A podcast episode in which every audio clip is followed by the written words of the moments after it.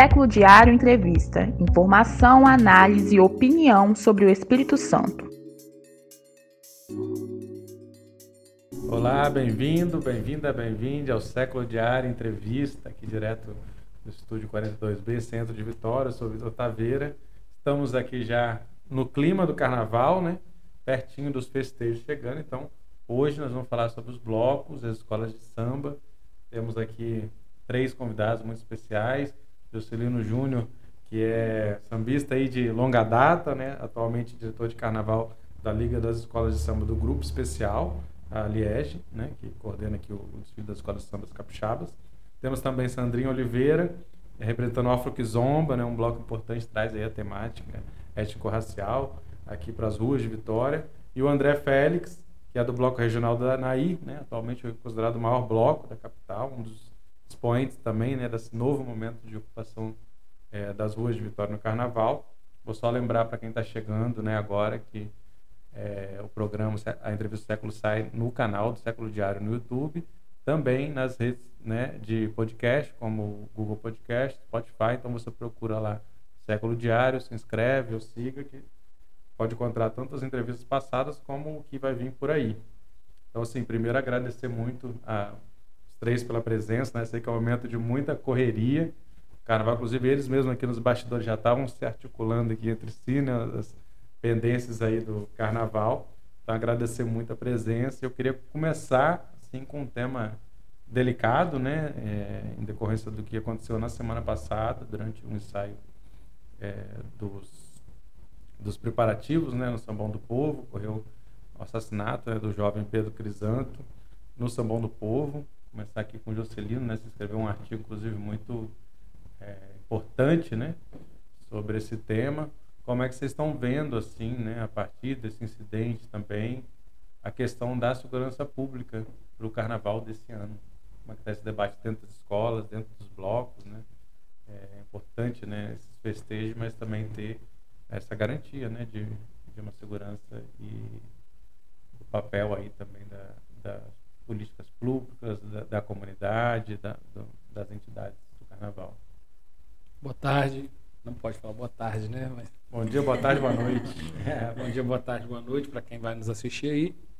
Companheiros aqui, saudá-los pelo compartilhamento desse momento importante para nós, né? Falarmos né, do carnaval, da cultura popular, principalmente nesse momento que a gente sai de um. está numa transição ainda né, de retomada da das manifestações culturais, a cultura popular, reassumindo aí uma, um papel protagonista no cotidiano das cidades e do Brasil.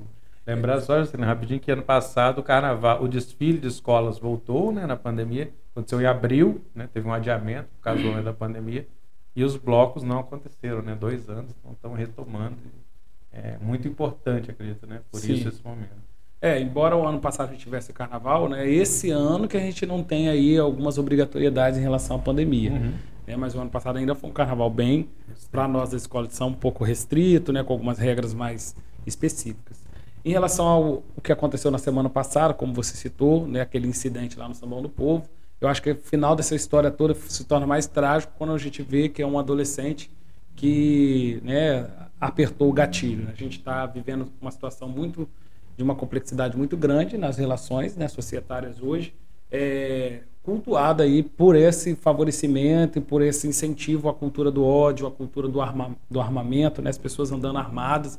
Então, esse incentivo do próprio governo federal, né, até então, incentivando as pessoas a terem arma, e isso gera, no final das contas, esses conflitos com maior intensidade, com impacto violento, com morte de pessoas, né? Não foi uma situação que a gente viu pela primeira vez no Sambão do Povo, excepcionalmente foi a primeira vez que aquela, aquela situação acontece, de uma pessoa né, ser assassinada ali no meio do público, foi uma coisa que surpreendeu a todos, pegou né, todo mundo de surpresa, tanto nós da organização, quanto quem estava ali, quem prestigia muito tempo o carnaval. O Sambão do Povo, ele é inaugurado em 87. Desde 1987 nunca houve registro de nenhuma morte no Sambão do Povo por arma de fogo, né? Pode alguém já ter passado mal, essas coisas já aconteceu, mas por arma de fogo, uma morte violenta nunca aconteceu. Isso foi uma surpresa para nós e numa situação muito peculiar, onde as pessoas estão ali felizes, né, se reencontrando com alegria, né, mas evidentemente essa situação nos deu um alerta e também alertou, alertamos né, os órgãos de segurança pública que já havia uma solicitação né, de policiamento, de uma segurança ali. E essa situação vai ser reforçada né, no ensaio de hoje, do, com as escolas de samba Novo Império Pega no Samba, e também para o carnaval. Né? Para o carnaval a gente nunca teve problema e, e, a, e os órgãos com, se comprometeram aí a efetivo, o maior efetivo para dar a segurança, né? a sensação de segurança para as pessoas. É isso.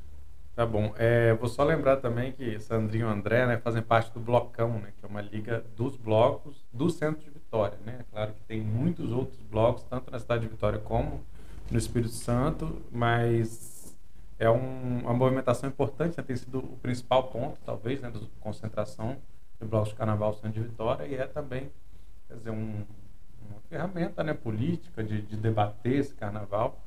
E eu queria que vocês comentassem um pouco dessa questão da segurança, como é que vocês estão vendo é, essa preparação em relação aos blocos, né? É, reiterando, é, primeiro também boa tarde, agradecer a Sandrinha, Juscelino, ao Vitor e ao Século Diário por essa oportunidade. É, existia uma, uma, um estudo, assim, reiterando o que o Juscelino falou, é, que tenta desfazer uma, uma lógica, né? De se mais armas, menos crimes, ou mais armas, mais crimes. E todos os estudos vão dizer que quanto mais armas, mais crimes. A liberação das armas não diminui a criminalidade, ela aumenta a criminalidade. Então, assim, é, para nós que estamos trabalhando numa situação em que colocamos pessoas na rua para é, curtir o carnaval, colocamos bloco, colocamos é, e temos que lidar também com a, com a dispersão dessas pessoas, como é que essas pessoas vão para casa, né? Como, é, para onde elas vão depois que os blocos terminam, e por isso a polêmica lá do horário. É, a nossa, a nossa a gente está lidando também com essa, essa cultura, né? Ou seja, é o segundo carnaval, ou talvez o primeiro, após aquela liberação toda de armas do, do governo Bolsonaro e, e a gente fica muito preocupado, né? Lembrando que no sábado, anteontem, é, a polícia, ela. Polícia Militar vedou as duas ruas. É, eu acho que ali é governador Blay, aquela do, do subúrbio. Subúrbio. Duas ruas do subúrbio. É, não existia uma, uma acusação é, direta ou real de que havia alguém armado ali eram só jovens negros se divertindo na madrugada. É, e a gente e acendeu para a gente um sinal de alerta sobre o que vai acontecer no, no carnaval. Então, enfim, é, essa preocupação também é uma preocupação nossa do regional, minha, pessoal, como André, eu acho que também é do, do todos os blocos. Né? É porque a gente, o subúrbio, para quem não sabe, é uma, uma festa né, que acontece no centro de Vitória, pessoas com é, população periférica, negra, LGBT, tem sido sistemático esse tipo de perseguição, né? Então esse é o outro lado da moeda, né? E esses eventos, como o que aconteceu, né? o caso ter acontecido né, um crime, pode trazer uma, uma resposta contrária ao que se pensa em segurança pública, né? As mentes mais progressistas quer fechar mais, é proibir mais, é, enfim, é, é um pouco disso, né, Sandrina? Que eu acho que vocês vêm debatendo também, né, há bastante tempo. É mais ou menos isso. A gente que tem construído, né, o Carnaval do Centro Histórico de Vitória, a gente tem poucos relatos de problemas mesmo dentro do centro histórico em questão de segurança. Dentro dos blocos, nos horários dos blocos, a gente não tem nenhuma incidência né, grave de confusão, de tumulto, é sempre com muita tranquilidade e muito bem organizado pelos blocos de Vitória. Porém, a gente tem algumas, algumas questões, uma que começa em 2019, após, inclusive, né, o horário da dispersão dos blocos, que se gera um grande tumulto, inclusive, de vendedores ambulantes, das pessoas que estavam não estavam querendo dispersar do Centro Histórico de Vitória com a Polícia som, né? Militar, carro de som. É, e também no ano passado, né, que não teve o carnaval aberto, porém foi liberado eventos fechados pagos com milhares de pessoas em toda a Grande Vitória. E isso gerou uma, uma questão que foi muito séria. As pessoas quiseram ocupar as ruas, estiveram no Centro Histórico de Vitória e em um evento também que a gente estava fazendo em parceria com o Projeto Subúrbio, que era um evento, inclusive, muito acessível, a Polícia Militar chegou na fila da portaria de entrada desse evento fechado, permitido, com bala de borracha e spray de pimenta. Então, mais uma vez, a gente percebe aí, aí né, que o poder público, que era para ofertar a segurança pública para a gente, vem sempre nesse embate de repressão. E isso preocupa a gente, inclusive, muito para o Carnaval de 2023, resgatando essa fala do André, que é super importante, após a liberação da questão das armas, né? É o primeiro carnaval que a gente faz aberto e traz tantas pessoas para a rua. E aí a gente tem conversado né, com alguns setores da PMV, conversamos é, com a Guarda Municipal e ainda não temos esse debate por parte do governo do Estado, que precisa se aprofundar com urgência, porque a gente traz um quantitativo muito grande de público e após as 18 horas, é, essas pessoas não têm uma programação fixa ofertada pelo município para que elas possam dispersar com mais segurança, ficar em uma só localidade. Então, como que isso vai acontecer? A gente tem essa preocupação. E como que também a polícia vai tratar essas pessoas na rua, né? O que a gente não quer é, mais uma vez, ver tiro, porrada e bomba para a juventude negra e para as pessoas que estão curtindo o carnaval. Teve episódio no Bar da Zilda também, né? Que foi multado, que aprenderam as caixas, enfim, polêmica do ano passado, com essa falta de, de uma programação. Eu queria agora puxar um assunto que eu acho que vocês três têm assim, em comum, né? que é, é o caráter reivindicativo do carnaval. Como vocês veem é, tanto essa, esse acúmulo histórico como as possibilidades né, de que o carnaval seja uma ferramenta né, de luta por justiça, por políticas. Como é que vocês têm visto essa, essa questão aqui no Espírito Santo, especialmente? Né? Quem quer começar? Eu, eu posso começar. Eu acho assim, a gente é, teve um, ano passado um festival que era o Criati é, Criatividade, um, um, festival, na verdade um festival não, uma mesa de discussão com vários fazedores de cultura do Brasil inteiro, promovido pelo Sebrae e pela Secretaria Estadual de Cultura. E eu participei de uma mesa que era a volta dos festivais, né? Era antes de ter liberado os, os grandes festivais. E, a galera tá falando sobre. A maioria da mesa era para perspectiva de festivais fechados, grandes festivais, festivais de Curitiba, é, em BH, enfim, é, que levavam grandes artistas de, de orçamentos milionários. Eu falei assim: eu estou falando pela perspectiva do carnaval de rua. Vocês estão falando aí da perspectiva do, é, dos eventos fechados, da economia criativa, mas estou falando da perspectiva de, de quem não tem nada para sair. Né? Então, acho que, mesmo que a gente esteja entrando na era dos megablocos, existe uma, uma, uma coisa que eu, que eu, como eu entendo o carnaval, primeiro em relação à cidade, ou seja, sempre a perspectiva de que cidade nós queremos viver, é, que tipo de, de, de eventos que nós queremos habitar, e, enfim, isso é um ponto. Eu acredito que o carnaval ele, mesmo sendo o mais combalido, mais combatido evento é, do, do, país, ele é a maior, é, maior chance que a gente tem de criar uma cena cultural dentro da cidade, em especial na música. Né? Por quê? Porque é o evento que tem a maior plateia. Não tem nenhum evento em Vitória que tenha uma plateia de 60 mil pessoas. Não, não existe. Então, assim, é, como eu vejo o carnaval, é, esse lugar, e no Brasil inteiro, o evento em que todo mundo para para olhar para pessoas negras fazendo durante algum tempo. E, e eu acho que pelo carnaval, é, o financiamento do, do, carnaval, consequentemente, é o financiamento na, de uma cena cultural é, que parte dos blocos, que parte das escolas de samba, ou seja, é formação de músico, é formação de uhum. público, é formação de pequenos negócios em torno de venda de cerveja, comida, é, negócios que vão ficar durante o ano inteiro acontecendo. Então, é, até hoje, desde que estou em Vitória, não, não vi nenhum governo, tanto estadual como municipal, que tenha essa visão em relação ao carnaval. Entende o carnaval como uma festa pontual, como na verdade ele é uma festa integral. Inclusive tem um risco de, de que modelo de carnaval, acho que a gente vai discutir um pouco depois, mas assim, tem modelos que mesmo sendo aberto ao público, você cria estratégia de privatização sim, das sim. ruas mesmo. Né? Mas enfim, continuando o papo.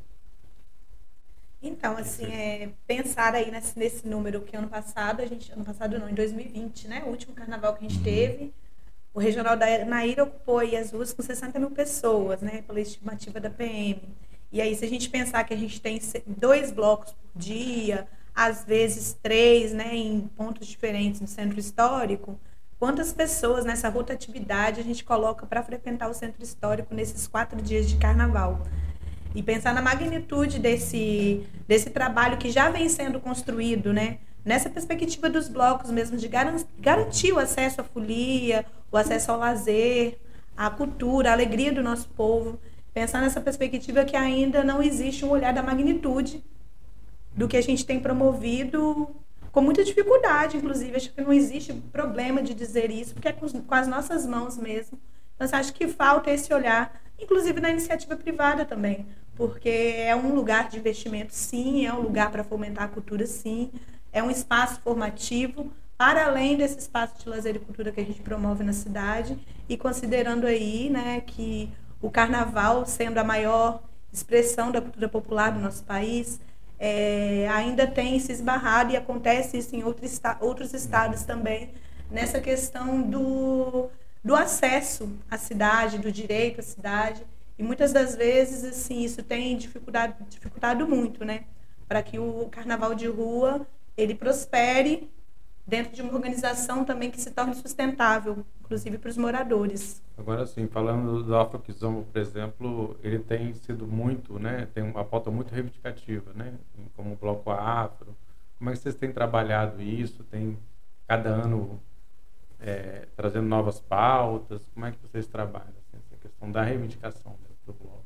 Sim, político? todos os anos a gente tem um tema, né? A gente passou nesses cinco anos de bloco é, com temas importantíssimos dentro da, da, nossa realidade. Então, assim, a gente começa em 2018, de Isabel a Temer, 130 anos sem reparação. 2019, Lutemos pelos Nossos, para falar um pouquinho da juventude negra, né? Quanto potência, mas também enquanto essa questão colocada da violência mesmo para a nossa juventude. E em 2020 a gente fala das mulheres negras também, como criadoras de novas tecnologias de sobrevivência para o nosso povo. E nós combinamos de não morrer, né, que foi o tema aí nessa referência à Conceição Evaristo. Esse ano a gente vem também numa perspectiva de um povo de luta, mas de um povo alegre, de um povo que produz, né, a partir da figura de Lula Rocha, contando aí esse legado de Lula Rocha, trazendo aí a maior referência né, do, de um dos nossos fundadores do Bloco Afroquizomba. Então, a gente está nesse caminho de toda a produção artística, desde a dança, a perna de pau, as próprias produções autorais, das músicas autorais, está tudo assim, dialogando dentro desse movimento artístico de contar a história de Lula Rocha na Avenida, que é, sim, a maior referência para a gente, né, assim, de, do movimento negro, dos direitos humanos, da educação, da cultura, então, assim, não existe como pensar na luta do povo negro e olhar para essa história em que a gente está inserido sem olhar para Lula Rocha, sem olhar para essa potência que a gente ainda tem e que vem criando dentro do Afro Kizomba. Legal, Juscelino, eu acho é, fantástico, né, as escolas de samba como elas o enredo, né, tudo é pensado para um desfile para contar uma história, né? E aí você tem várias histórias sendo contadas no desfile, né? Você está num, numa noite, são sete enredos se fazendo em, em música, em fantasia, em né, toda essa questão. Que você falasse um pouco assim como é que você vê essa, essa possibilidade de trazer, colocar essas reivindicações na avenida e repercutir para além delas. Né? O carnaval, ele é, né, é, em sua concepção de modo geral, momento de fazer as críticas sociais que a gente tem do cotidiano como um todo naquele período, né? Tanto é nos, tanto nos blocos quanto nas escolas de samba. As escolas de samba com um regramento maior, porque tem toda uma uhum. proposta ali, um tempo tal, e o bloco se torna mais livre. E aí, quando a gente vai falando aqui das mudanças e dessas dificuldades todas, o, a escola de samba, o carnaval, como, como a gente costuma ver hoje, isso vem sendo moldado há muito tempo na questão da privatização do carnaval. Né? Desde, a, desde o século, desde a década de 60, na verdade, as escolas de samba, em 30 já, na, na década de 30, as escolas de samba já entraram no modelo de privatização e de uma organização institucional que perde ali a, a questão da coletividade própria, só a comunidade fazendo, para entrar no que a imprensa precisa de informação, do que, que como que a gente tem que moldar para aparecer no jornal, para aparecer na TV, como se torna um produto. E aí, com a chegada da questão tecnologia, né, Hoje nós temos tecnologia disparada, mas lá no final das décadas de 60 início da década de 70, a gente vem com os CDs, né, os discos de vinil. Uhum. Quando chega o disco de vinil, muda completamente a formatação das escolas de samba e aí se torna um mercado de produto áudio, né, produto audiofônico que vende os sambas e enredos, que o presente das famílias era dar um disco de vinil dos sambas e enredos do ano seguinte, no Natal, no presente final de ano. Então essas mutações elas vêm acontecendo há muito tempo e hoje a gente tem em alguns, em alguns momentos, em muitos bons momentos, que a gente tem uma grande camada da população que fica fora dessa festa que é produzida por essa própria camada da população. Né? O cara que trabalha na escola de samba lá no barracão, mal mal ele vai assistir, ele desfila a escola dele, acabou, ele vai embora. Porque o, o ingresso ficou mais caro, o acesso fica mais difícil, né? Porque você leva a família toda, tem, então esse movimento de a Caprichosa de Pilares do Rio de Janeiro e a São Clemente falam muito, tem, elas têm enredos que criticam essa questão do desenvolvimento do carnaval. E aí as escolas de samba, ao mesmo tempo, fazem desfile com críticas do, da própria construção narrativa do carnaval e da nossa sociedade, dessa questão do racismo, a questão do gênero, a Novo Império falou, né, das mulheres recentemente, falou do público, do público infantil. É, esse ano a gente tem mais enredos falando da, da questão dos nordestinos, né, a ocupação que os nordestinos têm no Espírito Santo e no Brasil como um todo. É, a gente tem enredos que vão falando assim dessa migração né, de, de um estado para o outro.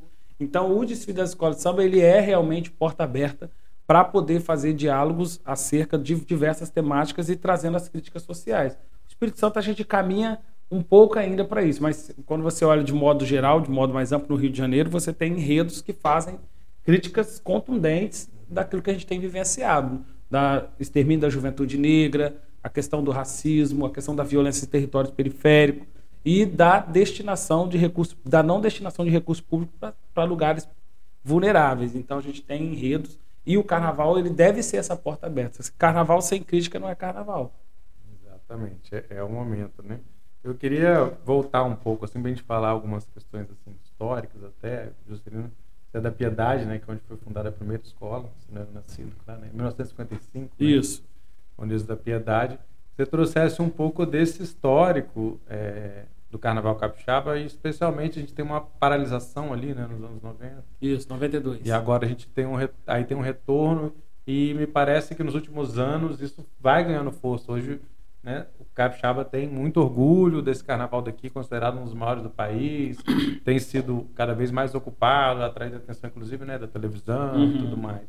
Como é que você vê assim essa essa trajetória? Sambão, como você falou, foi criado só ali em 87. 87. Né? Antes era na, na Jerônimo Monteiro, né? Enfim.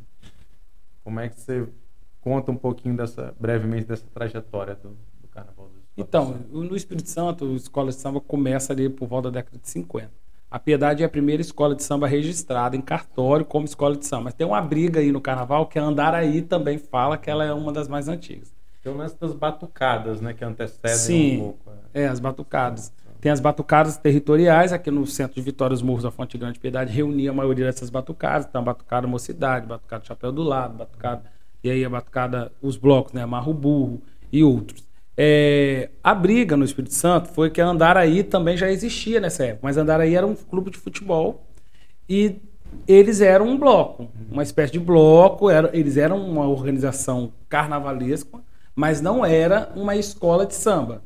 E aí hoje a Andaraí fala que ela é a mais antiga agremiação carnavalesca, no sentido de ser o primeiro agrupamento assim de para carnaval. Mas escola de samba registrada foi a Piedade, que veio com o conceito de escola de samba, assim que Rominho, né, o pai do, do Rominho nosso ali, o bar do Rominho, vai, ele vai ao Rio de Janeiro, serviu o exército e lá ele conheceu essa experiência das escolas de samba ali desfilando no centro do Rio e traz para Vitória. Aqui, junto com os nossos griots aqui da comunidade, ele vai lá e organiza o desfile, a Piedade, para ser uma escola de samba e tem seus primeiros desfiles.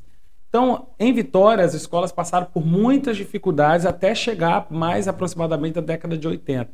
Então, a gente tem mais de 30 anos as escolas de samba desfilando, praticamente com uma organização muito precária, que aí vai acontecer uma organização maior com a prefeitura na década de 80. Tem um desfile que é lendário no Carnaval Capixaba, que se você vai na maioria das comunidades, a galera fala desse ano. Foi um ano só, na Reta da Penha, esse desfile. Ele é ah, muito sim, famoso. Mas só foi um ano. Mas quando as pessoas falam, parece assim que é o desfile lá todo ano. E não era, foi um ano só, 86. Mas aconteceu de tudo naquele, naquele ano. É, criança nascendo, governador desfilando, Piedade, última vez que a Piedade foi campeã, foi lá, o sol já pocando.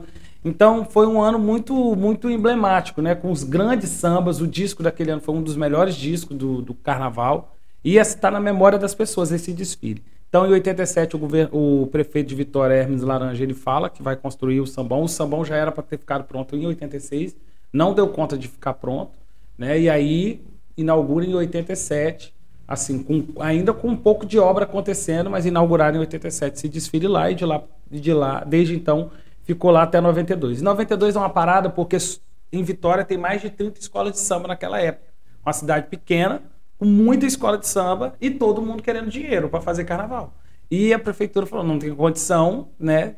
E aí foi Paulo Artung que assumiu a prefeitura, né? Então ele vai lá e fala assim, a gente precisa organizar isso. Tem muita liga, muita escola de samba, não dá para a gente bancar a festa da maneira que tá. E aí dá uma paralisada e as escolas, umas deixam de existir, outras continuam em permanente atuação. A Piedade é uma delas que ficou em permanente atuação fazendo atividades com a comunidade, então tinha samba na escola no final de semana, né, sem ter desfile, retornando em 98, aqui na Jerônimo Monteiro, que fica até 2002, quando o prefeito Luiz Paulo cria, junto com a secretária de Cultura na época, acho que era a Cláudia Cabral, se eu não me engano, do Rio de Janeiro, carioca, e que dá esse nome. O Carnaval do Brasil começa aqui, uma semana, dá uma ideia de uma uhum. semana antes ser o Carnaval aqui de Vitória, que aí retoma para o São Bom do Povo. E de lá para cá a gente tem 21 anos de retorno do Sambão do Povo, muitos desfiles, muito amadurecimento, algumas coisas ainda para serem organizadas, mas a gente tem um desfile hoje muito próximo de questões técnicas do Rio de Janeiro. O tamanho é diferente, a quantidade de volume de recursos é diferente, a organização das nossas escolas é, é diferente ainda, mas o espelho para o Carnaval Capixaba é o Rio de Janeiro. Então a gente tem algumas. E hoje são sete no grupo especial, sete no Não. grupo de acesso e mais. Cinco. Quatro. Cinco no acesso no, domingo. E no outro grupo. Sete, é isso aí. Né? São 19 escolas 19 de samba ao todo. Né? Esse ano a gente dá a grande vitória, né? Não dá a grande vitória, é, que participam do desfile do sambão. 19 escolas de samba. A gente vai ter um carnaval com muita coisa, né? Mais de 300 alas, mais de 40 alegorias, uma previsão de 80 mil pessoas de público.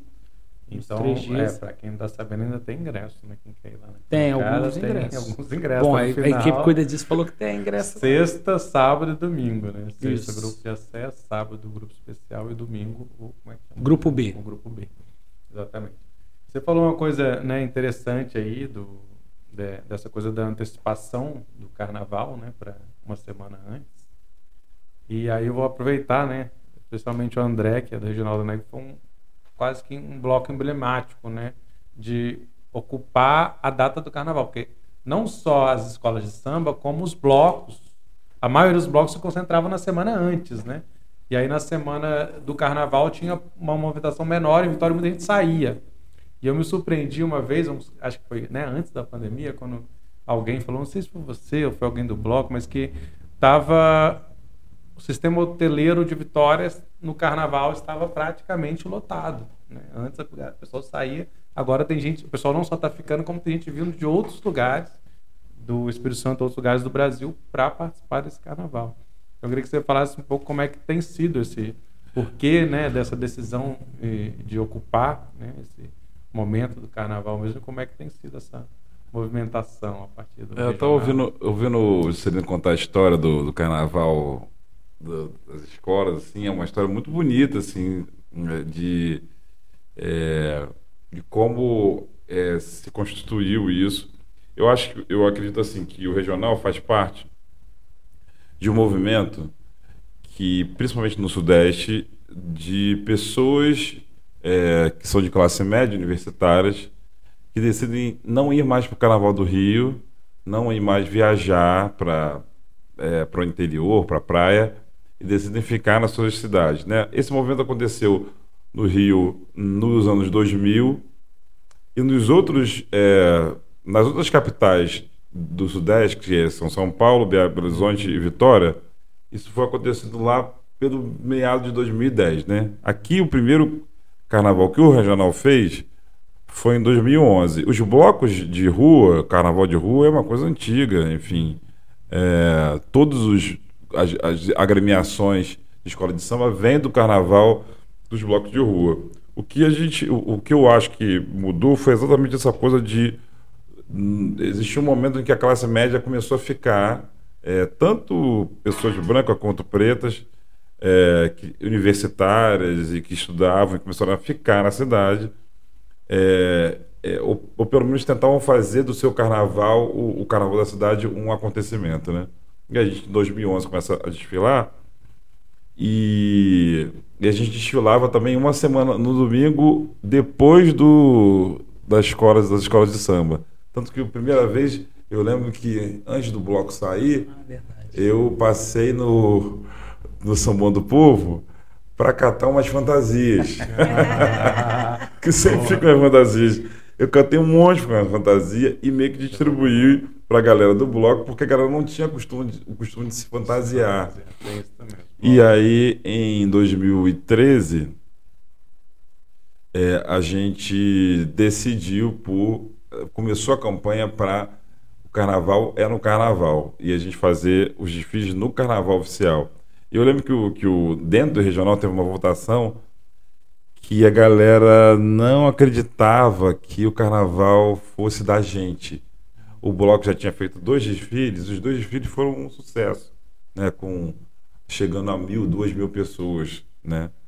E aí, o pessoal que tinha medo de perder esse, essa galera uhum. para é, porque todo mundo viajava. É, e os blocos já eram enormes, né? O Tobego, o Costelão, Sim. aí você vai olhar, tem um monte de bairro. Hoje, mas é. hoje nem tem essa galera toda, né? É, o Tobego e o Costelão ainda saem, mas, aí, mas é, a concentração. Mas eram antes, antes ou depois, é, né? Antes ou depois, é. fim de semana antes ou fim de E aí, quando depois. saiu, a gente fez uma, uma aposta: se, se, saísse menos, tivesse menos de 600 pessoas, é, eu pagava uma coisa lá pra galera.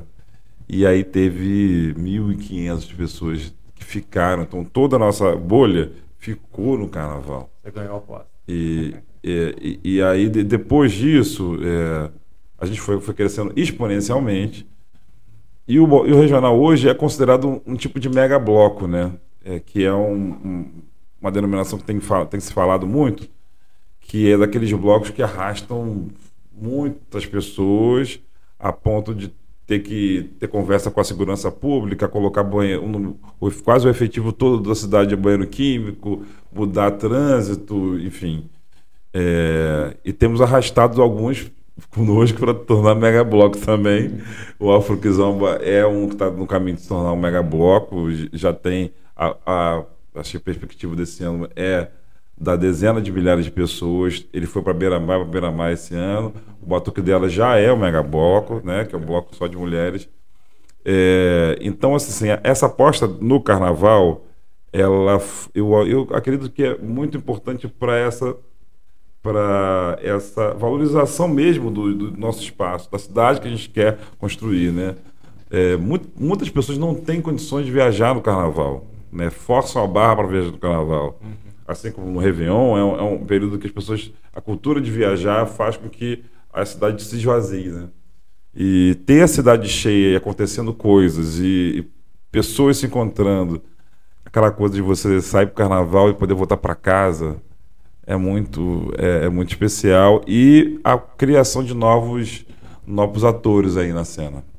É, você falou, né?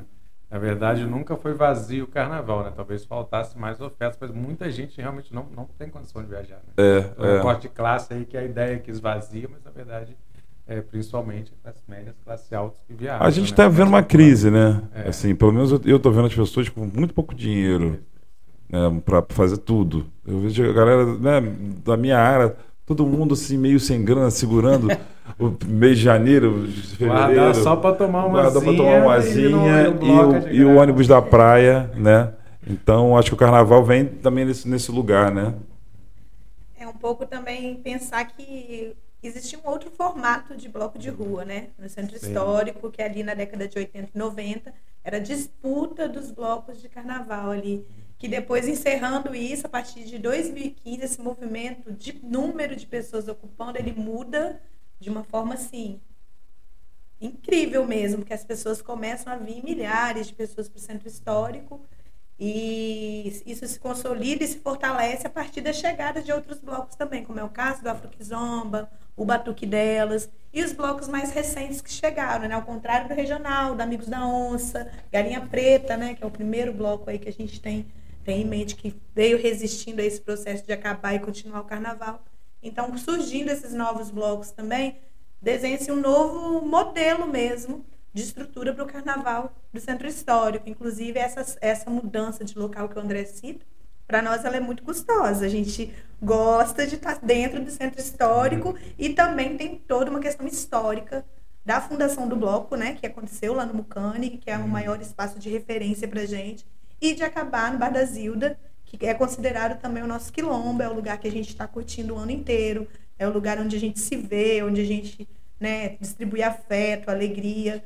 Então, assim, para a gente foi muito difícil tomar essa decisão de saída do centro histórico, de dentro do centro histórico de Vitória e ir para Beira-Mar. Mas é muito nesse sentido do tamanho que a gente chegou.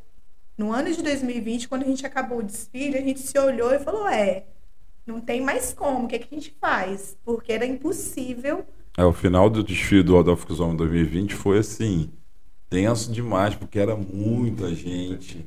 Muita é, gente. Eu lembro cada ano, sei, é. A nossa passagem na, na, na, avenida, no centro histórico, só foi possível porque os furiões se mobilizaram para fazer um cordão humano para a bateria passar. Hum. Exatamente isso. Não, não era possível com a quantidade de pessoas a que tinha. A própria estrutura de trio, né? Um pouco complicada no, fios. Os fios, os fios já baixando para Sim, sim. Nossa, aí ficou muito complicado. Quando a gente passou na 13 de maio, quando a gente desceu a Gama Rosa, a gente assustou, porque a gente olhou, chegou no final da Gama Rosa, que a gente olhou para cima, e a rua estava inteira né? tomada. Exato. E a Gama Rosa inteira tomada de folião, a gente virou na 13 de maio, que era muito apertada, foi muito difícil.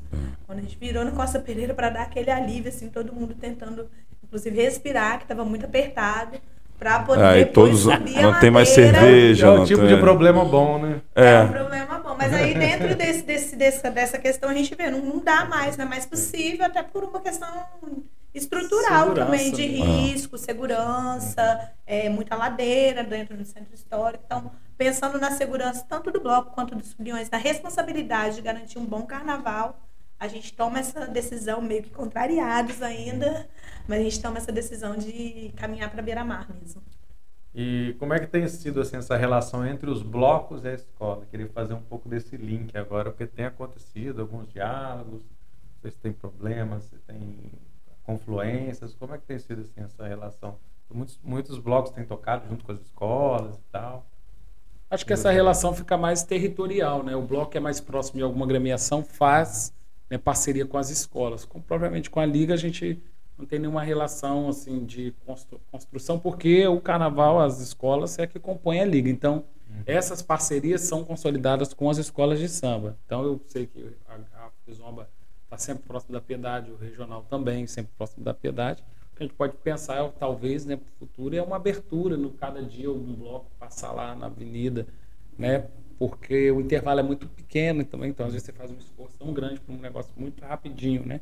Mas esse ano a gente tem dois blocos que não são blocos de rua, são blocos que a gente está chamando aí, a gente dentro da liga chama de bloco dos direitos humanos, que é um que vai tratar da questão da saúde mental, então da campanha né, da luta antimanicomial, que é o bloco Que Loucura, e temos um bloco no, no um bloco da proteção social, que é a galera mais a questão da infância, defendendo aí a pauta da infância e juventude. Vão desfilar antes das escolas. Né?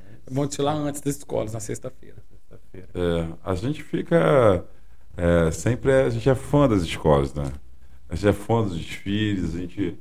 Eu vou Tem gente que toca nos dois, inclusive, né? Toca em um bloco, ah, toca é, na bateria. Todo mundo, assim, é. Do regional todo mundo sai. É, a galera ama, ama os desfiles. Eu, pelo menos, amo os desfiles, tô todo ano lá. É, a gente vai tocar esse ano num camarote.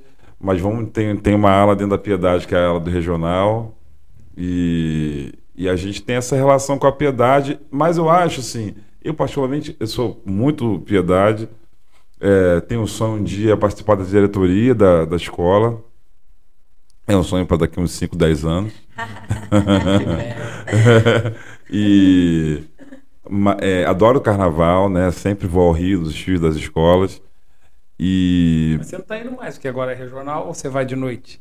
É, esse ano eu quero ir no desfile das campeãs. Ah, tá. É, mas ano passado, como foi dois o regional não saiu, eu fui na Sapucaí direto, né? É, eu acho que essa parceria é fundamental. A gente aprende muito com as escolas, né? A gente aprende muito com a, a história da, da, do, dos, dos, mais velhos que vêm, ensinam como é o carnaval. Então eu sinto que, que a gente está. Eu, eu, me coloco em relação às escolas como um aprendiz mesmo, porque eu vejo aquela estrutura toda e a gente volta para o bloco e fala assim: é, realmente a gente tem que caminhar muito, porque é muita. É muita mobilização, é muito coração, é muita coisa que as escolas dão, dão de ensinamento para a gente. Pelo menos é assim que eu, que eu olho para as escolas. Eu fico muito, muito emocionado quando eu vejo é, uma escola sair sempre. É, no Afroquizomba a gente tem mais ou menos essa perspectiva. Os ritmistas estão aí. Tem ritmista que toca em duas, três, até cinco escolas.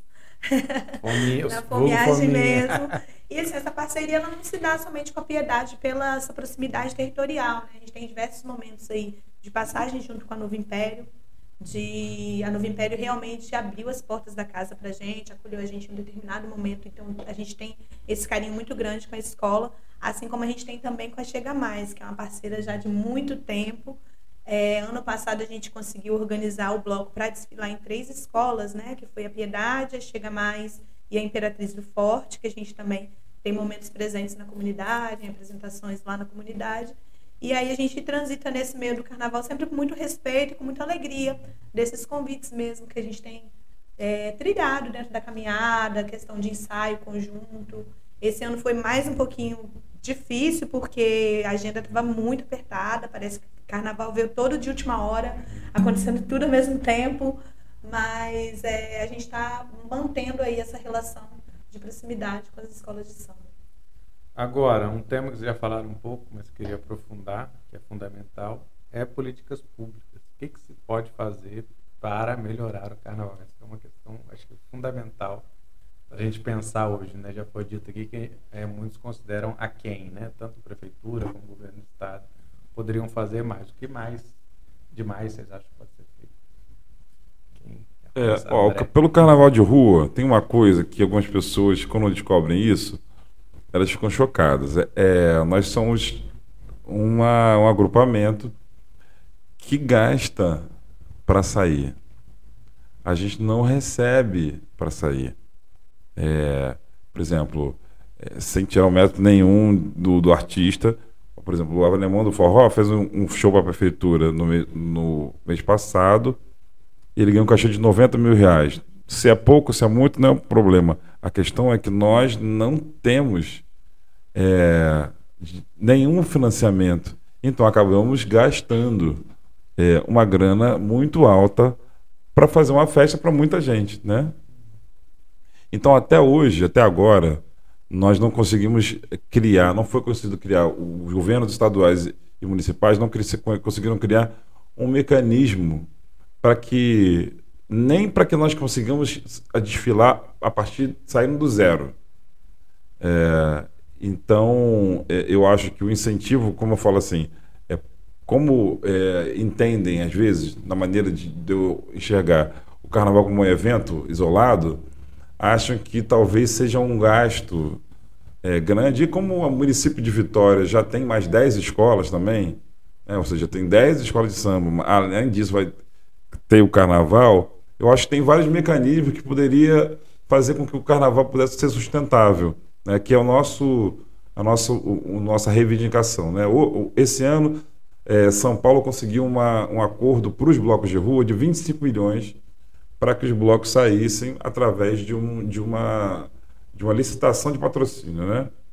Então, é, nós estamos olhando para isso, sabemos que esses 25 milhões também não vão vir para nenhum evento para cá, mas assim, é, existe uma porcentagem que. Um quinto desse é, um 10% disso já, já faria a gente sorrir. Né? Hoje a gente sai com dívida, tá todo mundo correndo. A, a gente estava aqui fazendo conta nos bastidores por conta de uma possível apoio, né, em patrocínio, e a gente falou assim: não, isso aqui paga 20% do nosso, do nosso custo, paga 10% do nosso custo. Então, qualquer coisa né, é, que, é, que, que possa é, ter um impacto para diminuir a nossa dívida é importante assim. Então, é, é, é para mim é assim, é mais importante do que eu falei assim, os blocos hoje ainda saem no carnaval, esse mega carnaval com dívida. E, e eu acho que é muito injusto para quem trabalha o ano todo com formação, com cursos, com até apoio emocional mesmo, né, que nós, nós, nós damos nesse, nesse durante esse ano e não conseguimos ter ainda nenhum criar nenhum mecanismo. A gente tem uma conversa com a prefeitura aberta, mas é uma conversa também que aconteceu muito em cima da hora, então impossibilita a gente de fazer, de ter recursos para para fazer o carnaval como a gente gostaria de fazer. É, dentro disso que o André fala, tem uma outra questão também que é o olhar, né? O olhar e a visão que se tem do carnaval. O que, que acontece? Às vezes as pessoas estão com aquele entendimento que o carnaval é só juntar a galera, grupo de amigos, pega cada um seu instrumento, leva para a rua e faz um carnaval. O nosso carnaval ele não é mais esse carnaval há muitos anos. É um carnaval construído para para apresentar um produto artístico de altíssima qualidade. Então a gente assim inicia os nossos ensaios com muito tempo de antecedência.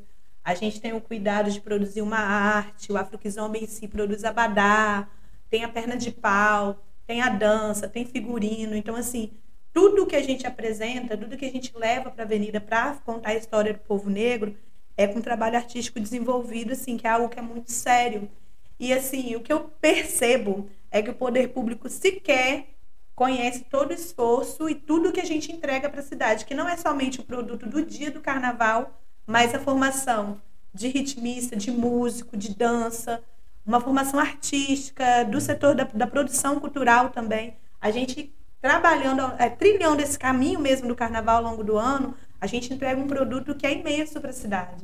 E assim, não tem essa visão ainda do tamanho e do significado que o carnaval é, a, como que o carnaval acontece, como que isso se cria, isso se desenvolve nos blocos. Então, assim, isso dificulta um pouco o entendimento mesmo e a vontade de realizar algo que sustente, que se torne esse carnaval de uma forma que o recurso público ele garanta, como o André falou, que a gente não tome pelo menos prejuízo. Porque o que, que tem acontecido?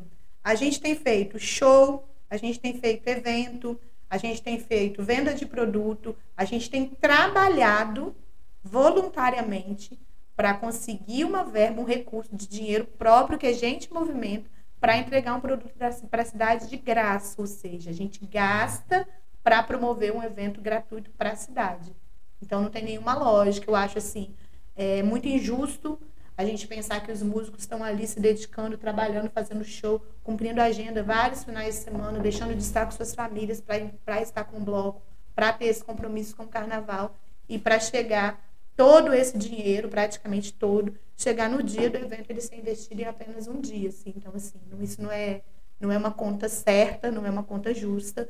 A, a política pública ainda não atende nem no estado, nem na prefeitura nem a infraestrutura do que é básico, né? A gente está tá ainda com essa conversa aberta, mas ainda não foi possível nem garantir a infraestrutura necessária para a cidade, para o carnaval, mesmo tendo esse tempo de paralisação de pandemia, todo esse tempo para se organizar, as coisas ainda estão muito atravessadas, não tem muitas definições. Tem questão de, ba de banheiro, de trânsito. São várias questões. Trio né? elétrico, né? ambulância. ambulância são várias questões. Inclusive, assim, a gente quer trazer um conforto. A gente mora aqui, a gente não quer andar né, com a uhum. rua sem ter um lugar de banheiro, as pessoas urinando na nossa cidade, quase em todos os lugares. Não é isso que a gente quer para nossa cidade. Então a gente precisa realmente se organizar para atender essa demanda desse público. E de fato, a gente não tem nem edital, né, de fomento, nada, absolutamente nada, ainda que contemple os blocos, só o trabalho realizado por esses grupos mesmo, somente. Por enquanto, somente isso que a gente tem. É, parece que esse salto que o André falou é, dos blocos nos últimos anos, né, essa ocupação, ela não, ela não é propriamente reconhecida, né, ela não tem o reconhecimento que as escolas conseguiram conquistar, talvez, né, principalmente nos últimos anos, apesar né, das dificuldades todas, tem o reconhecimento que esse carnaval existe, é importante, é fundamental. É, é, é, é difícil explicar para um gestor público a diferença, às vezes, entre uma escola, uma Grêmio Recreativo Escola de Samba e um bloco de rua. A gente tem tido essa, essa dificuldade todas as vezes. Por quê? Porque o, o, o, o projeto desse, dessa gestão municipal é de levar os blocos de rua para o São do Povo. Que os blocos não querem. Não. É o carnaval de rua, que sai nas ruas da- do, do- de todo o Brasil, nas ruas do centro histórico de todo o Brasil, eles querem levar para o São Bom do Povo. Eu falo assim, não, São Bom do Povo é um lugar para as escolas de samba. E eles têm dificuldade, porque eles acham assim que o projeto nosso deveria ser se tornar uma escola de samba. Nós não queremos ter escola de samba. nós Daria- queremos é. continuar como nós daria estamos. menos transtorno, entre aspas. Daria, né? daria menos, trabalho transtorno. É, a gente Dom- tem domar é, ali. no, no centro uma coisa, uma coisa que eu considero bizarra, que é uma, um, o surgimento de uma outra associação de moradores conservadora que não tem a validade, o reconhecimento para ser, não deveria nem ser reconhecida e ela está de certa forma pautando várias discussões em relação ao bairro, em relação ao horário. Elas na verdade queriam já que para esse ano que o carnaval de rua acontecesse no, no São João do Povo. Então assim, para você ver como essa essa articulação ela precisa ser feita com, com muito cuidado e muita visão assim sobre o que nós queremos para a nossa cidade. Né? Eu acho que, no fundo, o carnaval, por mais que aconteça num momento específico, um momento de troca de posições, mas ele diz muito sobre, sobre a cidade que nós queremos escolher para o futuro. Juscelino, o que, que você acha que precisa ser feito ainda? poder? Então, é, é um desafio enorme, né? A questão dos blocos, né? Como você falou, as escolas de samba caminharam por muito tempo para chegar. A gente vê ainda escolas de samba que continuam caminhando. Por exemplo, a Piedade é uma escola de samba mais antiga do Carnaval Capixaba, não tem uma quadra. A Piedade tem dificuldade para fazer seus ensaios, né? Que não são liberados. Tem- sempre tem que estar fazendo uma estratégia que outra para conseguir ensaiar, para conseguir manifestar a sua principal cultura, seu produto fim, vamos botar ali, que é um ensaio de escola de samba para chegar no carnaval. Então a gente tem diversos desafios ainda com as escolas de samba, a gente caminhou muito em relação à questão do investimento no Sambão do Povo, porque é uma festa que é transmitida pela televisão, tem um produto, leva o nome da cidade para fora do- desse- dessa questão regional. Então a gente caminhou com alguns aspectos, mas a gente tem algumas situações, por exemplo, a que aconteceu semana passada, a questão da, da morte de um jovem lá. Porque se a gente tivesse toda a estrutura, né, com todo o apoio de fato né, dos organismos de segurança pública, né, às vezes um pensar mais estratégico, né, entendendo que aquela, aquele, movimento ali de aglomera, que aglomera as pessoas, que estão aglomerando pessoas, que tem diversas coisas. A gente está tendo os ensaios técnicos por noite, mais de 5 mil pessoas circulando São Paulo do Povo. Então, é um evento que dura sete dias. Então a gente precisava ter estratégia de pensar que aquela atividade é uma atividade que precisa de todo o aparato estatal, vamos botar assim. Se tem pessoas que pagam impostos, então vamos ter o aparato estatal, todo o apa- aparato estatal. E a gente precisa caminhar para isso para o próximo ano. Isso é uma coisa que precisa melhorar, né? Para a gente não ter brecha para suscitar os conservadores de plantão que carnaval não tem que ter nem no Bom do Povo nem na rua. Porque daqui a pouco é isso, É olha, tá vendo? é. Olha lá, o que, que vai acontecer no São Bom do Povo? Ó, mata a gente lá no São Bom do Povo. Ó, entende? E aí isso precisa avançar, da gente ter uma organização estratégica de funcionamento do próprio Bom do Povo nos ensaios técnicos durante o desfile. Durante o desfile já acontece. né? A gente já vai, tem todo o esquema de segurança, até mesmo porque vão as autoridades para lá, então a gente tem uma organização, precisa ter. né? Agora, o prévio também precisava ter, precisa ter. E as nossas escolas de samba re- recebem investimento, verbas públicas, né? Al- Algum apoio ou outro, que é um terço do que elas gastam. Por exemplo, se gasta 500 mil, vamos botar assim, ela deve estar ganhando 100, 150, que você vai ficar com uma coisa aí ainda parada. Então precisa ter um investimento de fato, a iniciativa privada, essas- esses patrocínios precisam vir mesmo com força total para dar contribuição, porque ainda é o carnaval, eu acho que é uma das poucas festas, não vou falar isso, na verdade, as festas populares, aquelas festas que concentram as pessoas da periferia, né, os movimentos sociais, a comunidade LGBT, são festas que, se não houver a coletividade dos grupos que organizam, se não tiver a força, o muque da galera, são festas que acabam não acontecendo, porque não tem investimento.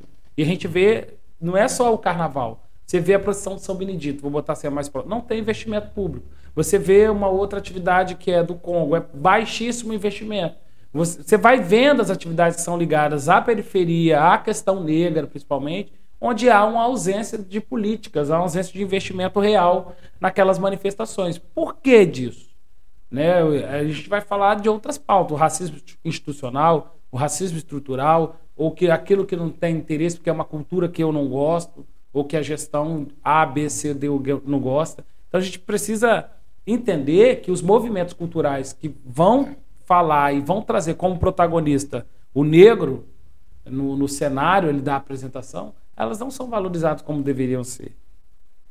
Tanto é que em alguns momentos deixa de acontecer por conta dessa força. Porque se tivesse força, participação de outras figuras, né, que não fossem negras, talvez, enfim, talvez teria um investimento maior. A gente fala, eu, queria, eu não quero ficar citando exemplo de festas que têm apoio, mas a gente vê muitas festas que têm apoio que não são, que as pessoas negras não são as protagonistas dessas festas, que têm apoio institucional e grande. De passar propaganda na televisão, de, de anunciar o tempo inteiro tal. E as nossas festas, que são protagonizadas por pessoas negras de território periférico. É, hoje mesmo eu me aborreci numa situação em que as pessoas acham que nós, por estarmos produzindo, assim, já olham nós negros, e não é questão do vitimismo, não. O pessoal acha que a gente vai falar, quem não entende a pauta do racismo, que nós negros, a gente está fazendo nosso evento e que a gente é otário, que é bancagem de otário.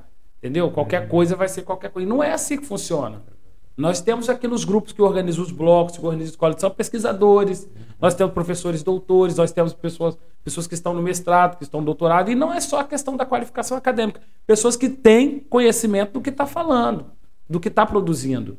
Então, muitas vezes as pessoas querem tirar a gente mesmo de, de otário, de que a gente é todo mundo, né? Pessoas que não têm experiência para estar tá falando aquilo que está falando, que não têm condições de estar tá falando determinada pauta, questionando qualquer, é, determinadas coisas. E aí é que vem os problemas, porque quando os problemas acontecem, não querem né, assumir, mas nós apontamos estrategicamente o que, que poderia ser feito a todo momento, como vocês devem estar fazendo e eu tenho uma preocupação, assim, não estou no, não no carnaval de rua organizando, mas tenho uma preocupação muito grande. Até em virtude do que aconteceu no São Paulo do Povo, que fica de alerta, fica de alerta, nunca aconteceu, mas é aquela história, nunca aconteceu, mas pode acontecer. Então fica de alerta essa mobilização de pessoas que tem no, no desfile do Afro, no desfile do regional. Né? Se não tiver um aparato, se não tiver uma organização, as pessoas não vão deixar sair de casa. É, o governo falando pode ou não pode, elas vão sair de casa. Elas vão sair de casa. Elas vão parar em algum lugar. E eu tenho até pena do, daquela rua ali do Zilda, porque Zilda toda vez vai levar a culpa de um problema que acontece ali. E não uhum. pode isso acontecer. É, eu acho que a, que, a, que a questão Zilda é uma questão central para o carnaval de rua de Vitória, né? Zilda, agora a gente tem outros pontos também. Zilda, subúrbio, né? Que também é. entra Sim. nessa rota de é. perseguição. É. é. eu, falo, eu falo da Zilda porque a, a Zilda ela é, é um bar que já há muitos anos acolhe o carnaval de rua, o né? final da festa. Né? Às vezes, ele, o começo dos grandes blocos, pelo menos no Batuque delas, a Zombie Regional, é no Bar da Zilda. Então a festa começava lá e terminava lá quando o carnaval era menor. Hoje que os blocos tiveram que sair, mas de lá vão sair outros blocos. A gente tem um medo de uma. É, de que. Eu acho que a Zilda é uma manifestação que acontece todo sábado e domingo, é, de graça é, que tem a participação e, e a, a, expectativa, o público, na maioria, pessoas negras e pessoas também LGBT, enfim, de periféricas. E, e eu sinto, sim, pessoalmente, que existe um projeto para acabar com a Zilda. Para acabar com essa manifestação social, racial, política que é, é, a manifestação do Bar da Zilda, né? o samba no Bar da Zilda. Então, assim, a gente tem que tomar muito cuidado para que esse carnaval não seja um, um último capítulo da, desse, dessa história. Né? É, eles, ele, tanto a Zilda quanto o Jorge têm essa preocupação, eles estão bastante temerosos em relação a isso. É, é, e a gente é importante usar esse canal aqui para a gente ficar muito atento né, a tudo que a gente vai fazer nesse carnaval, a tudo que vai envolver também eles, né?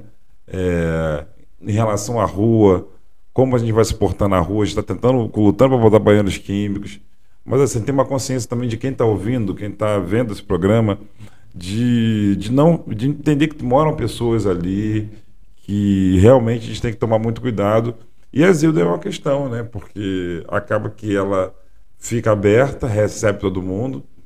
Se imaginar que se você tem um bloco de 60 mil Se 10% daqueles 60 mil quiserem ir para a Zilda, vai ser um, uma coisa trágica, né? É, a gente tem um problema sério que é o abastecimento de cerveja no centro, que é uma coisa que tem a ver com isso que o Stanley está falando. Acabou a cerveja, as pessoas vão ficar. Ou seja, a festa fica um pouco perigosa, né? Então, assim, eu, eu, eu acho que essa preocupação com segurança pública talvez seja hoje a nossa maior preocupação. Até hoje a gente não conseguiu marcar uma reunião com o efetivo da Polícia Militar. É. Pessoal, só para terminar assim, eu vou fazer uma rodadinha aí para de dicas, sugestões culturais. O Juscelino já até trouxe uma, que é o CD das escolas de samba capixaba de 86. Já vi CD lá no Golias. Né? Tem no Sim, YouTube? No discos, tem no YouTube. Acho tem. que tem no YouTube. Os discos começam em 84. comprei depois me arrependi. Começa em 84 os discos de Vitória, né? 84, 82, Mas não, alguma 84. dica de música, filme, literatura? Não, vou ouvir carnaval. os sambas e enredos das escolas de samba. Nós temos livros, né? Tá no, tá no Spotify, tá? O Spotify, ano, YouTube, tá tudo aí. Nós temos livros com autores né, que falam bem do carnaval. Luiz Antônio Simas é uma indicação muito boa. No Carnaval Capixaba a gente só tem, por incrível que pareça, só tem um livro mais recente, que é de 2010, já tá, nem está recente, 13 anos já, que fala do Carnaval Capixaba. E, mas temos outras literaturas, Maria Laura Vieira Cavalcante, outra galera aí do Lira Cenário Neto. Nacional. Sim, Lira Neto. No Cenário Nacional tem muita é coisa. tem daqui? Qual? Lembra o nome do livro? Do livro, do livro Carnaval Capixaba de Lucas Monteiro, né? Foi uma pesquisa um agrupamento de informações das escolas de samba, ele conseguiu organizar por, por escola tal. Uhum. Um livro bacana também, que tem informações das escolas de samba. É, querendo fazer a dica de um filme, de um livro, o filme é A Lira do Delírio, do Walter Lima Júnior, filme central assim para o movimento do cinema novo ali, pós-cinema novo, é um filme que, que é talvez o melhor filme de carnaval que eu já vi. E tem um, e, e, tem um livro que eu quero indicar que é do Antônio Candeia Filho. É, antigamente a Portela fazia um, um, um uma concurso de livros, olha só, né? Eu li esse livro perdeu, mas assim, é, é, o nome dele é Escola de Samba, a árvore que perdeu a raiz. Que ele conta mais ou menos a história dos instrumentos de escola de samba, de como a Portela se, se, se é, construiu como escola. É um livro que tem PDF aí no, nos internet da vida e vale muito a pena ler. Sandrinha. Ah, eu queria já trazer assim um pouquinho que a gente tem sempre falado e também um pouquinho da construção que o África Zamba tem feito, né? De ouvir aí as composições autorais do nosso que o nosso povo tem produzido.